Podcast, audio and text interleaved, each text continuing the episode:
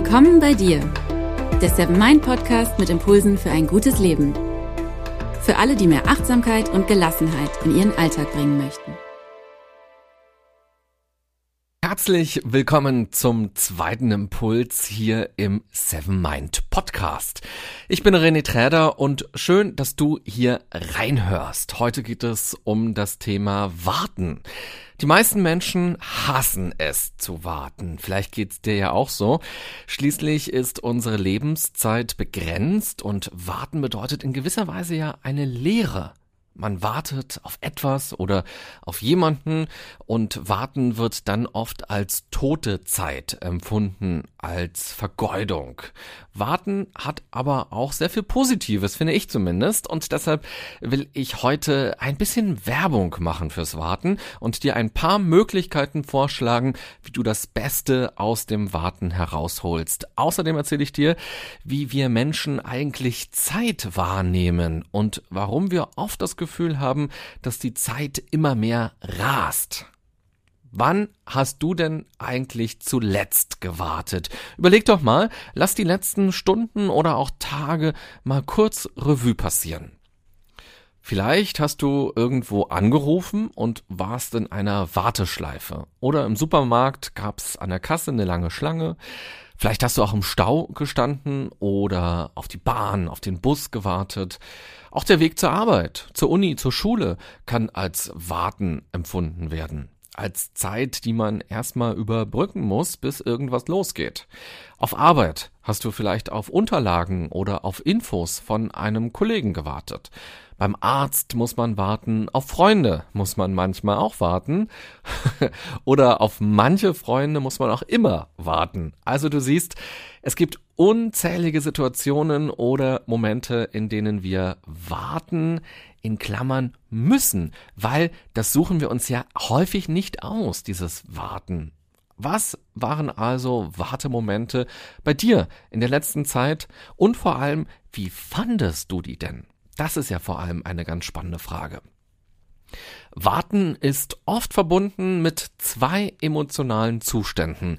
Entweder Anspannung oder Entspannung. Und das Gute ist, dass wir diesen Emotionen nicht komplett ausgeliefert sind, sondern ein bisschen in der Hand haben, ob das Warten uns anspannt oder entspannt. Angespannt ist man zum Beispiel, wenn man sich auf einen Studienplatz oder einen Job beworben hat und dann wartet man auf eine Antwort. Am Fenster hält man Ausschau nach dem Postboten, man checkt immer wieder den Briefkasten, ist schon was drin, gibt's schon eine Antwort? Naja, und die E-Mails, da klickt man gefühlt tausendmal am Tag auf Aktualisieren. Und allein das kann ja nervös machen und auch die Stimmung runterziehen, diese Ungewissheit diese Fragen, die dann entstehen, das Gedankenkarussell, das dadurch in Gang gesetzt wird, bedeutet jetzt keine Nachricht zu bekommen schon, dass es ein negatives Zeichen ist.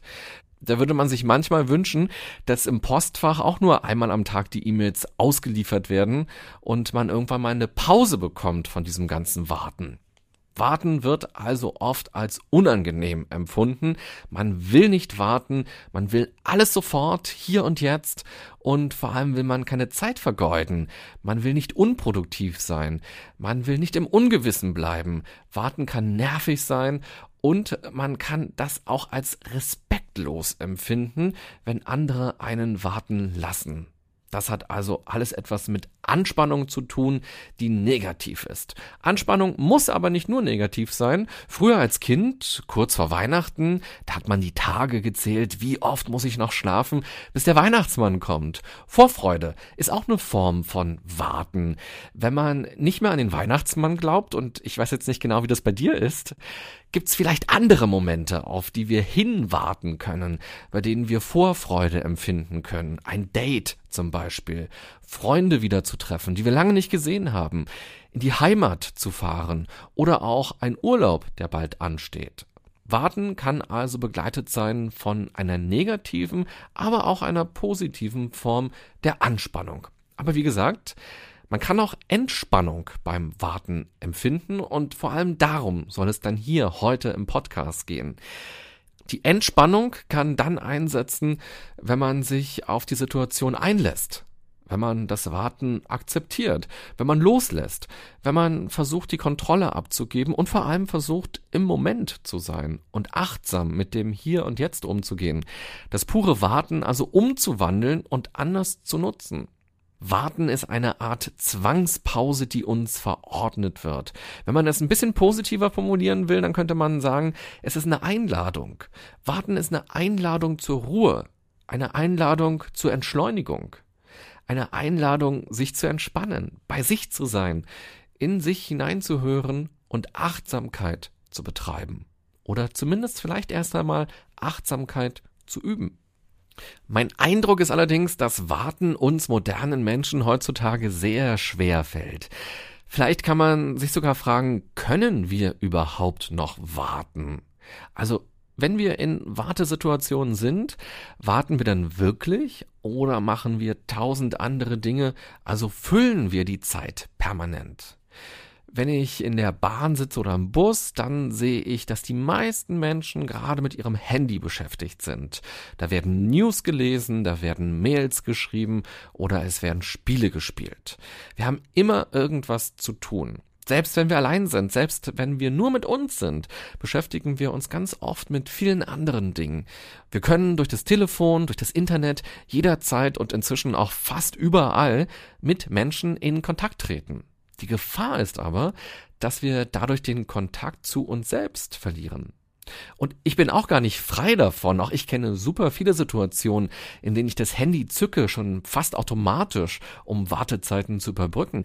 Aber ich versuche immer stärker darauf zu achten, wie viel Zeit will ich denn eigentlich im Internet verbringen? Und wie viel Zeit will ich auch nur mit mir verbringen und die anders nutzen, die neu nutzen, die so nutzen, dass es mir gut tut. Das Spannende ist ja, dass diese ganzen technischen Erfindungen das Leben leichter machen sollen und uns helfen sollen, Zeit zu sparen. Wenn du dir vorstellst, du würdest vor 500 Jahren zum Beispiel leben und du hättest da eben keine E-Mails, dann würde es schon ein bisschen dauern, bis du fünf Briefe oder zehn Briefe pro Tag fertig geschrieben hast. Zum Beispiel Geschäftsbriefe oder auch Briefe an Freunde, an die Familie. Tippen geht ja viel schneller als mit der Hand zu schreiben. Irgendwann kam die Schreibmaschine, da wurde dann schon sehr viel Zeit eingespart. Im besten Fall konnte man jetzt sogar mit zehn Fingern schreiben. Und irgendwann kam der Computer. Da ging es dann noch schneller. Und vor allem konnte man jetzt Fehler super leicht korrigieren, einfach wieder zurück zurückgehen mit dem Cursor und neu ansetzen. Wenn man sich verschrieben hat, dann musste man halt nicht von vorne anfangen, das Papier rausreißen oder irgendwie Tippex nehmen und da irgendwie versuchen, das zu retuschieren. Also die Schreibmaschine und auch der Computer, die helfen uns Zeit zu sparen. Man könnte aber auch diesen letzten Satz von mir mit einem Fragezeichen versehen. Helfen uns denn Schreibmaschine und vor allem jetzt auch der Computer wirklich Zeit zu sparen? Der Witz ist ja, dass wir heute nicht fünf oder nicht zehn E-Mails pro Tag schreiben, sondern viel, viel mehr. Die gewonnene Zeit wird direkt wieder investiert in noch mehr Mails weil es ja so schnell geht, weil es ja so leicht geht. Und plötzlich geht mindestens genauso viel Zeit drauf wie früher. Und dann müssen wir ja noch die Zeit einkalkulieren für die Mails, die wir alle lesen müssen. Also wie viele Mails kriegst du, wo du das Gefühl hast, hm, bin ich jetzt hier wirklich angesprochen? Betrifft mich diese E-Mail eigentlich wirklich? Und überleg auch mal, in wie vielen Verteilern bist du vielleicht? Vor allem auch auf Arbeit.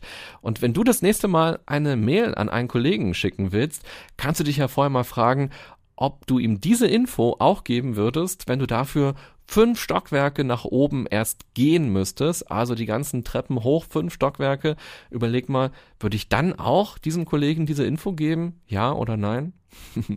Oder ich meine, es gibt ja auch immer noch das Telefon, auch eine etwas ältere Erfindung inzwischen, aber das geht meist schneller und vor allem ist hier auch die Kommunikation viel klarer. Da muss ich jetzt auch gar keine psychologischen Forschungen lang und breit erzählen. Das kennst du auch von dir selbst. Die schriftliche Kommunikation ist oft sehr missverständlich. Wir behelfen uns dann mit unzähligen Smileys, die wir irgendwie reinmachen, um deutlich zu machen, wo meinen wir irgendwas lustig und wo ist was ernst. Aber was dann beim Gegenüber ankommt, das weiß man nie so ganz genau. Also, lasst uns Wartezeiten vielleicht künftig mit weniger neuen E-Mails und WhatsApp-Nachrichten und Sprachnachrichten füllen, sondern mehr für uns. Zwei Dinge will ich dir vorschlagen, wenn du das nächste Mal wartest. Erstens, die Zeit ganz bewusst für Dinge nutzen, für die du oft keine Zeit hast, die dir aber am Herzen liegen oder auch Dinge, die dir gut tun. Und da gibt's ja viele Dinge, die so im Alltag wegrutschen, die wir nicht machen. So ein Wartemoment wäre also eine Einladung dafür, genau diese Dinge mal zu machen. Und zweitens, die Zeit für mehr Achtsamkeit zu nutzen, zum Meditieren zu nutzen, zum Runterkommen, zum bei dir sein, zum Entspannen entspannen. Beides ist auf jeden Fall viel schöner, als sich darüber zu ärgern, dass man im Stau steht, dass das Wartezimmer so voll ist oder dass der Freund mal wieder viel zu spät kommt und einen warten lässt. Wenn also irgendwelche Dinge deinen Zeitplan zerschießen und du nicht das machen kannst, was du machen wolltest, mit 120 kmh über die Autobahn brettern, mit dem Bus zur Arbeit fahren, mit dem Freund was essen, dann versuch die Zeit sinnvoll zu nutzen. Du kannst einen Podcast hören. Hier, diesen zum Beispiel. Jeden Sonntag gibt's eine neue Folge. Oder du hörst deine Lieblingsmusik. Du kannst ein Buch lesen. Du kannst aber nachdenken, was in den letzten Tagen in deinem Leben richtig gut lief. Du kannst dich mal auf die Erfolgserlebnisse konzentrieren. Das machen wir häufig auch nicht so oft, wie es eigentlich nötig wäre. Worauf bist du stolz? Du kannst auch fantasieren und dir überlegen, wo du mal gerne in den Urlaub hinfahren willst. Oder du beobachtest einfach nur die Wolken am Himmel. Oder du beobachtest andere Menschen und lässt einfach mal deine Gedanken schweifen. Bei all diesen Beispielen geht es darum, die Zeit gut zu nutzen, so dass man nicht das Gefühl hat, dass durch das Warten Zeit sinnlos verstrichen ist, dass man Zeit vergeudet hat. Das Warten verliert dadurch sein Negatives und man selbst lässt sich die Stimmung durch dieses Warten nicht vermiesen. Der zweite Weg, den ich dir vorschlagen will, ist, dich auf diese Lehre einzulassen und sie nicht mit Handlungen zu füllen. Das Warten, die Situation erstmal zu akzeptieren und nicht dagegen anzukämpfen. Du kannst die Zeit nutzen, um einfach mal in dich hineinzuhorchen, um deinen Körper zu spüren, um dich zu spüren. Das sind die Dinge, die im Alltag oft vernachlässigt werden. Und viele kennen das, dass sie ihren Körper erst dann spüren, wenn sie krank werden, wenn sie Kopfschmerzen haben, wenn es im Hals kratzt, wird der Körper bewusst wahrgenommen. Erst dann, wenn er sich meldet. Es lohnt sich aber, den Körper immer mal wieder ganz bewusst zu spüren und das als regelmäßige Übung im Alltag einzubauen. Immer wenn wir warten müssen, können wir das als Chance sehen, als Einladung sehen, unsere Aufmerksamkeit auf unser Inneres zu richten. Wenn du das regelmäßig machst, passiert etwas ganz Wunderbares. Die Zeit hört nämlich auf zu rasen. Die Dinge rauschen nicht mehr so stark an dir vorbei. Wir können die Zeit nicht anhalten. Durch solche Achtsamkeitsübungen können wir sie aber etwas ausbremsen. Das Interessante ist, dass Zeitwahrnehmung etwas total Subjektives ist. Die Menschen haben kein Organ für die Zeitwahrnehmung. Wir haben Organe, um Licht, um Farben, Geräusche, Gerüche, Berührungen wahrzunehmen, Geschmack. Unsere Zeitwahrnehmung aber ist was total Kognitives. Das sehen wir auch daran, dass es viele Jahre dauert, bis Kinder verstehen, was es bedeutet, wenn man sagt, in zwei Wochen kommt der Weihnachtsmann. Aber auch morgen gehen wir Eis essen. In zwei Stunden sind wir am Strand. Das verstehen Kinder ganz lange erstmal noch nicht. Was bedeutet das? Wie lange ist das eigentlich? Und damit wir eine Vorstellung von Zeit haben, muss unser Gehirn einiges tun. Zeitwahrnehmung könnte man deshalb auch als ganz komplizierten Rechenprozess bezeichnen. Unserem Gehirn fehlt aber so eine ganz klare Formel, um die Zeit zu berechnen, und deshalb hat es sich einige Eselsbrücken zurechtgelegt. Es schaut sich zum Beispiel an, wie viel haben wir denn gemacht? Das ist so eine ganz typische Eselsbrücke vom Gehirn, um auszurechnen, tja, wie viel Zeit ist wohl jetzt gerade vergangen. Wenn wenig passiert, dauert die Zeit gefühlt länger. Dann empfinden wir Langeweile. Wenn viel passiert, vor allem viel, das uns interessiert, vergeht die Zeit wie im Fluge. Das kennst du auch zum Beispiel von einem Date. Triffst du jemanden, den du nicht so spannend findest, wo die Chemie nicht so stimmt, da zieht sich das alles wie so ein Kaugummi. Und auch ein Arbeitstag, an dem man nur in Warteschleifen hing und Aufgaben gemacht hat, die einen nicht so fordern, die scheinen unendlich lang zu sein. Studien haben auch gezeigt, dass die Zeit immer schneller zu vergehen scheint, umso älter wir werden. Auch das liegt wieder an einer Rechnung in unserem Gehirn. Wenn man zehn Jahre alt ist, dann stellt ein Jahr ja ein Zehntel unseres Lebens dar. Ein Jahr ist also ein großer, ein langer Teil unseres Lebens. Wenn man irgendwann 80 Jahre alt ist, dann ist ein Jahr ja nur noch ein Achtzigstel unseres Lebens, also nur noch ein ganz kleiner Teil, der dann eben gefühlt schneller vergeht als der Rest vom Leben, den man schon hinter sich hat. Und dann spielen auch noch Emotionen eine wichtige Rolle. Unser Gehirn liebt Emotionen, vor allem positive Emotionen. Dann wird es nämlich besonders wach und aktiv und dadurch entstehen dann Erinnerungen. Und das passiert vor allem, wenn wir Neues machen. Umso älter wir werden, desto seltener machen wir aber neue Erfahrungen und dadurch bleiben auch weniger starke Erinnerungen zurück. Die Woche, die Monate, die Jahre, die scheinen uns deshalb sehr gleichförmig. Der erste Kuss, der erste Sex, der erste Job, das brennt sich aber stärker ins Gehirn ein, als wenn man jemanden zum 500. Mal küsst. Das kann auch schön sein, gar keine Frage, aber es ist eben nicht mehr so aufregend wie beim ersten Mal. Und wenn man für zehn Jahre in dasselbe Büro fährt, am selben Schreibtisch sitzt und immer die gleichen Aufgaben macht, dann wirken die Tage auch sehr gleich. Sie unterscheiden sich einfach nicht mehr besonders. Also Neues und Emotionales löst in unserem Gehirn viele Prozesse aus, so dass uns der Zeitraum im Nachhinein länger vorkommt, aber auf eine positive Art und Weise, nämlich nicht langweilig. Wir haben dann das Gefühl, dass wir wirklich leben, dass wir wirklich etwas erleben. Du hast es also auch ein bisschen in der Hand, ob deine Wochen, Monate und Jahre an dir vorbeirauschen und sich wie eine graue Masse anfühlen oder nicht. Nämlich indem du immer wieder Neues machst. und wenn du jetzt eine langjährige Beziehung hast, dann musst du nicht direkt diesen Podcast ausmachen und dir jemanden Neues zum Küssen suchen. Es geht eher darum, im Alltag Neues einzubauen, einen anderen Weg zur Arbeit zu gehen, einen Wochenendtrip in eine neue Stadt zu machen, eine längere Radtour zu machen, wenn man sowas normalerweise nicht macht, in einen Kletterwald zu gehen oder ein exotisches Gericht zu kochen, eine neue Sprache zu lernen, Töpfern zu lernen, Paintball spielen oder ein Escape Game machen. Experte für Horrorfilme aus den 60er Jahren werden. Also es gibt so super viele Dinge. Man muss einfach nur mal seine Sinne schärfen, seine Wahrnehmung schärfen und gucken, was würde mich eigentlich interessieren und öfter mal etwas Neues machen. Schau mal, wo du in deinem Leben, in deinem Alltag Routinen durchbrechen kannst. Und dazu zählen auch diese ganzen Routinen beim Warten. Zum Beispiel mit dem Smartphone.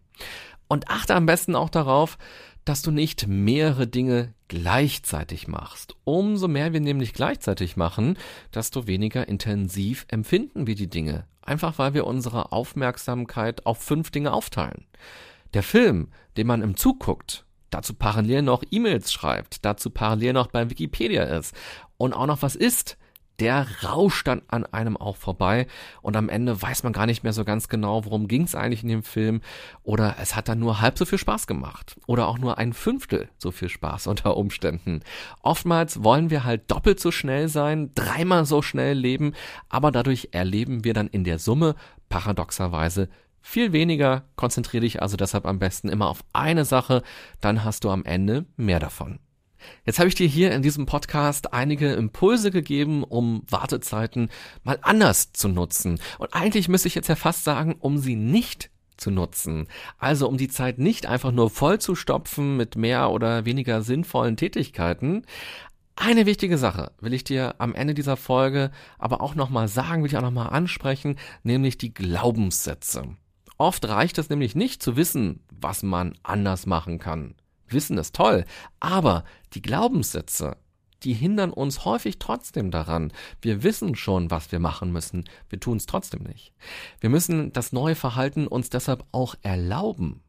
Beim Warten müssen wir uns also erlauben, unproduktiv zu sein, in Anführungsstrichen nichts zu tun, vielleicht sogar eine innere Stimme zu hören, die irgendwas von faul oder von nutzlos redet, so einen inneren Antreiber zu spüren, der sagt, dass man jetzt doch aktiv werden müsse, statt nur in sich hineinzuhören und nur auf den Atem zu konzentrieren. Das ist doch Zeitverschwendung, sagt die innere Stimme. Falls es dir so geht, falls du solche Glaubenssätze kennst, versuch dir am besten immer das Ergebnis bewusst zu machen, statt so sehr den Prozess. Also denk nicht, ich werde jetzt mal nur meinen Atem beobachten, sondern denke eher, ich werde jetzt etwas machen, das mir hilft zu entspannen, das mir neue Energie gibt, das mir gut tut, das mich stärkt. Vielleicht werden diese Gedanken dir ja helfen, das Warten mal wirklich anders zu gestalten, also es dir zu erlauben, mal nichts zu machen, zumindest nichts Produktives. Also, wenn du Lust hast, probiere doch mal aus, anders mit dem Warten umzugehen, das Warten regelrecht zu ignorieren, dich nicht auf das zu konzentrieren, was dich in diese Wartesituation gebracht hat und dich auch nicht darauf zu konzentrieren, was passiert, wenn das Warten vorbei ist, was direkt nach dem Warten kommt, endlich kommt. Denn dadurch entstehen ja dann häufig Ärger, Wut, auch Trauer oder Hilflosigkeit und das Gefühl eben Zeit zu vergeuden. Am besten auch nicht das Warten einfach nur ausfüllen, zum Beispiel irgendwas mit dem Handy machen, sondern die Zeit positiv und sinnvoll nutzen. Entweder um irgendwas zu machen, was oft zu kurz kommt, aber was dir wirklich gut tut, zum Beispiel ein gutes Buch ganz bewusst lesen, dich auf dieses Buch einlassen, auf Musik einlassen oder eben auch auf positive Gedanken. Oder die Gedanken bewusst abstellen und dich mal nur auf deinen Körper konzentrieren. Konzentriere dich auf deine Atmung, atme dann ganz bewusst und erlaube dir diese Entspannung. Spüre dann auch, wie diese Entspannung aufkommt. Und wenn dann doch mal Gedanken kommen, dann nimm sie an, bewerte sie nicht und lass sie weiterziehen. Übrigens, wie man Gedanken am besten weiterziehen lassen kann, das habe ich in Folge Nummer eins erklärt. Wenn dich das interessiert, wenn du die erste Folge noch nicht gehört hast, dann könnte das eine interessante Folge für dich sein. Egal, was du davon heute oder in den nächsten Tagen ausprobieren willst, ich wünsche dir auf jeden Fall eine gute Zeit beim Warten. Und wenn du jetzt denkst, ach, das war ja ein spannender Impuls und jetzt bin ich schon ganz gespannt, was die ganzen nächsten Impulse sind an den nächsten Wochenenden und du nicht warten willst, bis die nächste Folge dieses Podcasts rauskommt, dann kann ich dir den Seven Mind Tischkalender für 2018 empfehlen. Dort gibt's nämlich für jede Woche einen Impuls für mehr Achtsamkeit. In jeder Woche kannst du dann auf einen Gedanken oder auf eine Übung dich einlassen und mal schauen, wie du die ausprobieren willst und wann du die ausprobieren willst. Und dann gibt's sozusagen schon mal einen Spoiler für dich. Dann kannst du alle Wochen schon mal durchgucken und siehst, was dich auch hier im Podcast erwarten wird. Der Kalender ist dann auch vielleicht ein schönes Weihnachtsgeschenk für Freunde von dir, die das Thema Achtsamkeit Achtsamkeit auch spannend finden. Außerdem gibt's für 2018 auch noch einen Seven Mind Achtsamkeitsplaner. Das ist ein Organizer und ein Terminkalender. Und da musst du auch nicht nur reinschreiben, wann in der Uni die nächsten Prüfungen sind oder welche Termine du im Job hast und wann Tante Erna Geburtstag hat. Da kannst du auch Verabredungen mit dir selbst reinschreiben. Also wenn du sagst, nächsten Mittwoch, da lege ich mir keine Termine rein, da will ich mich stattdessen wirklich um mich selbst kümmern und vielleicht meditieren, spazieren gehen, frisches Gemüse kaufen und dann was Leckeres kochen kochen, dann kann man das da auch ganz wunderbar reinschreiben, weil manchmal quillt unser Kalender ja über, der ist dann vollgepackt mit tausend Terminen und Verpflichtungen und wir vergessen dann völlig uns selbst. Deshalb lohnt es sich immer mal wieder auch Termine mit sich selbst zu vereinbaren. Wenn du dich für den Seven Mind Tischkalender und den Seven Mind Achtsamkeitsplaner interessierst, dann klick doch mal auf die Homepage von Seven Mind. Da findest du nämlich alle wichtigen weiteren Infos dazu. Außerdem ist auf der Homepage auch das Seven Mind Magazin. Das ist der Blog, in dem du auch noch ganz viele weitere Impulse für mehr Achtsamkeit und auch ganz viele Hintergrundinfos entdecken kannst. Ich wünsche dir eine gute und achtsame Zeit und wenn du Fragen hast, dann schreib mir gerne oder schau doch mal auch bei Facebook vorbei. Da gibt es nun auch die Seven Mind Facebook Gruppe zum Austausch und zum Diskutieren. Wir hören uns nächsten Sonntag wieder oder auch wann immer du willst hier im Seven Mind Podcast. Bye bye, sagt René Träder.